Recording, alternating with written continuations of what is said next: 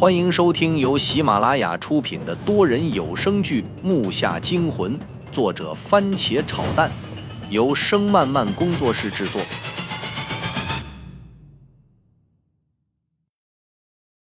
第一百零七集。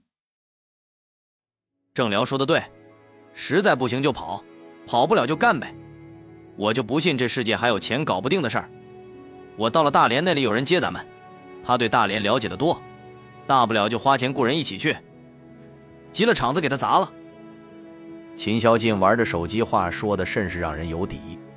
我知道他的对象初二的时候去了大连，本来都分了的，但是不久前俩人又在一起。听他说什么还要到时候结婚啥的，现在看来这个接我们的人就是他了。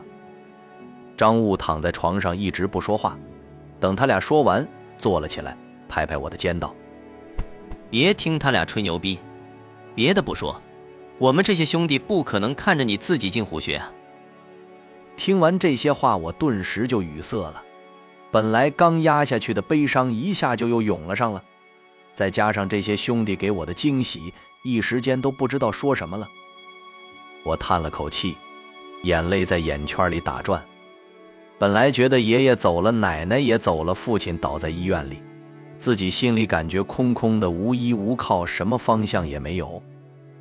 但是现在这些兄弟突然的出现，还有发自内心的话语，让我心里刹那间变得满了，感动和悲伤产生了碰撞，泪水又好像要掉出来了似的。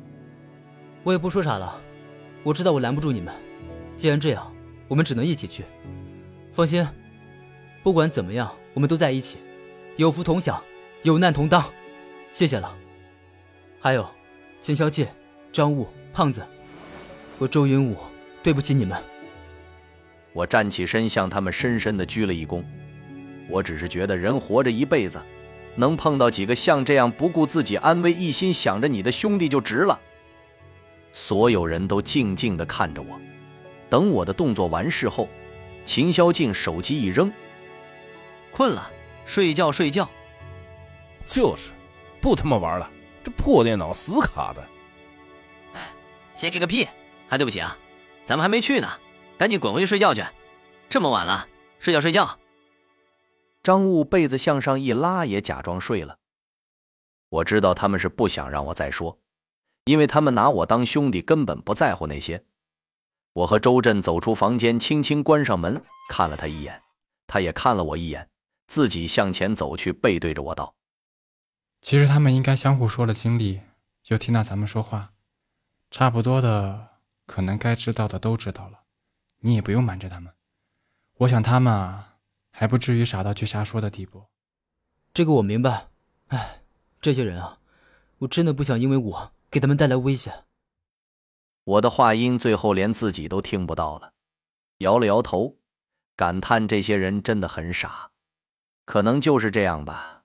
我们的兄弟情就是一个傻字，互相那么真心，那么在意，即使付出再多代价也不怕。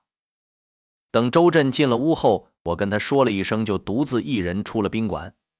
哈尔滨这个地方我来过很多次，所以有些地方还是有印象的。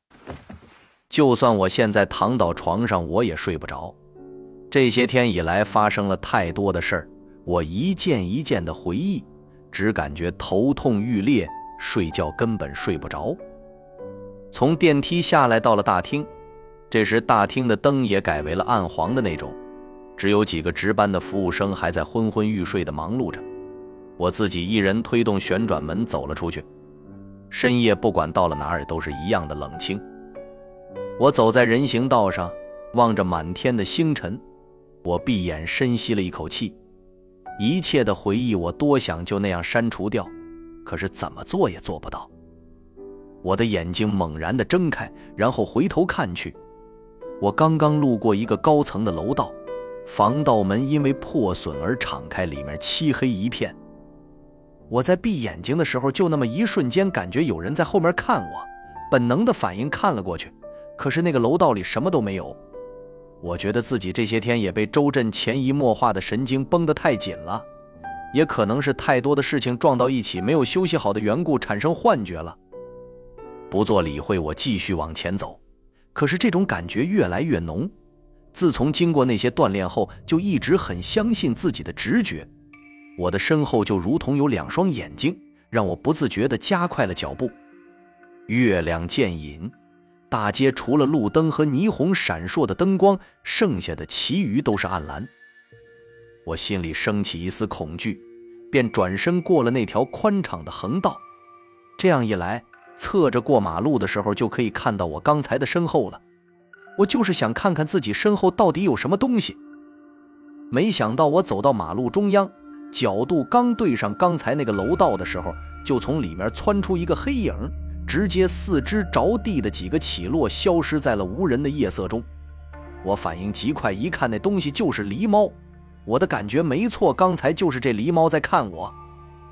我心生疑惑，为什么我们到哪儿都有狸猫呢？我一直怀疑我们的一切行动都被背后的人了如指掌，几乎我们到了哪儿哪里就有狸猫，冥冥中就跟有人在安排着我们的行动似的。现在父亲不在这儿，他被排除在外。我在想，现在知道了背后的黑手是谁了，但是我还想知道我们为什么就像被监控了似的，走到哪儿都会被人了如指掌。我脑袋里窜出一个片段，我顿时感觉有了门道。调转方向往宾馆的方向冲了回去，我几乎把身上的所有力气都使出来了。我终于知道为什么我们到哪儿我们都会被监视了，甚至我自己和别人跑到墓里爷爷的复制品都会知道的那么透彻了，因为我出去的那几次身上都带着他当初送我的吴，吴都成了我必带的东西，剩下的都是我和父亲现用现买的。我直接从侧门冲进了宾馆大厅，不顾声音的大小，大步跨上楼梯，几个回转就到了我们房间。我打开门进了屋，发现周震还没睡，在擦自己的骨刀。看到我如此匆忙的回来，放下刀道：“木下惊魂多人有声剧，感谢您的收听，更多精彩内容，请听下集。”